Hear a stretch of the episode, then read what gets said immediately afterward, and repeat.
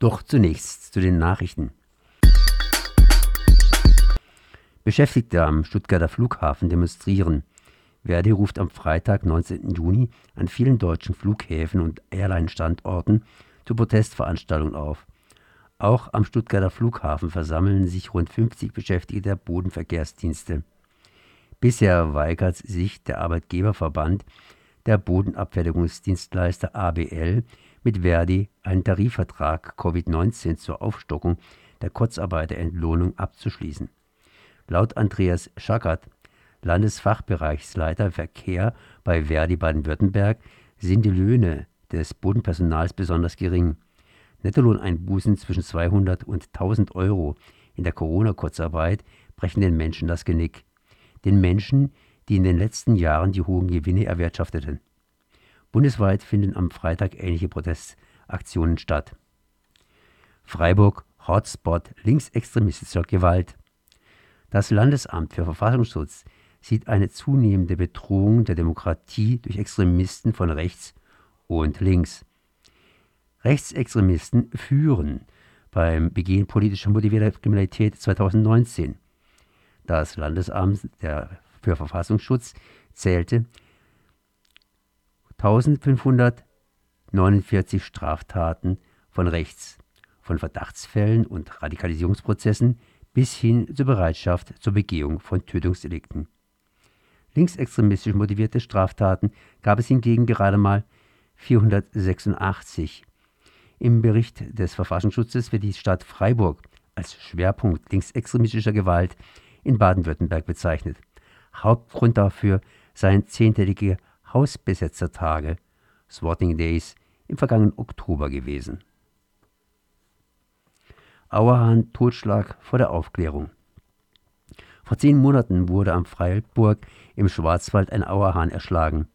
Die Staatsanwaltschaft hat jetzt Anklage gegen zwei junge Männer erhoben.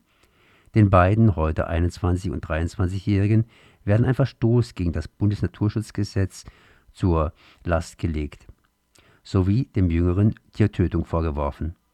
Am Rande eines Volksfestes hatten die beiden den Auerhahn im Schutzgebiet aufgescheucht und schließlich wurde er von dem heute 21-Jährigen erschlagen. Die Männer waren bei der Tat stark alkoholisiert. Passanten beobachteten, filmten und fotografierten die Tat. Gegenüber der Polizei gaben die beiden Männer an, vom Auerhahn attackiert worden zu sein und als Notwehr gehandelt zu haben.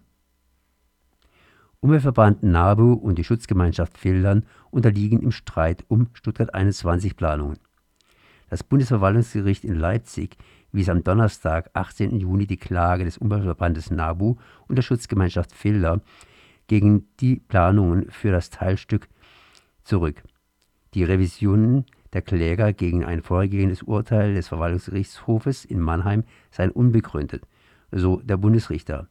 Der Abschnitt umfasste den Bau eines neuen Tiefbahnhofes am Flughafen und die Südumfahrung Pliningen. Der Verwaltungsgerichtshof hatte allerdings wegen eines formalen Fehlers bei der Planung den Planfeststellungsbeschluss für das Teilstück 2018 für rechtswidrig und nicht nachvollziehbar erklärt.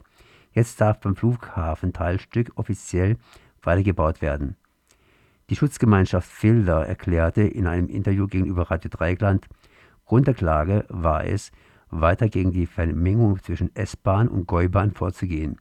Da beide Bahnen dieselben Gleise in diesem Abschnitt benutzen sollen, entstünde ein vorhersehbarer Verkehrsengpass.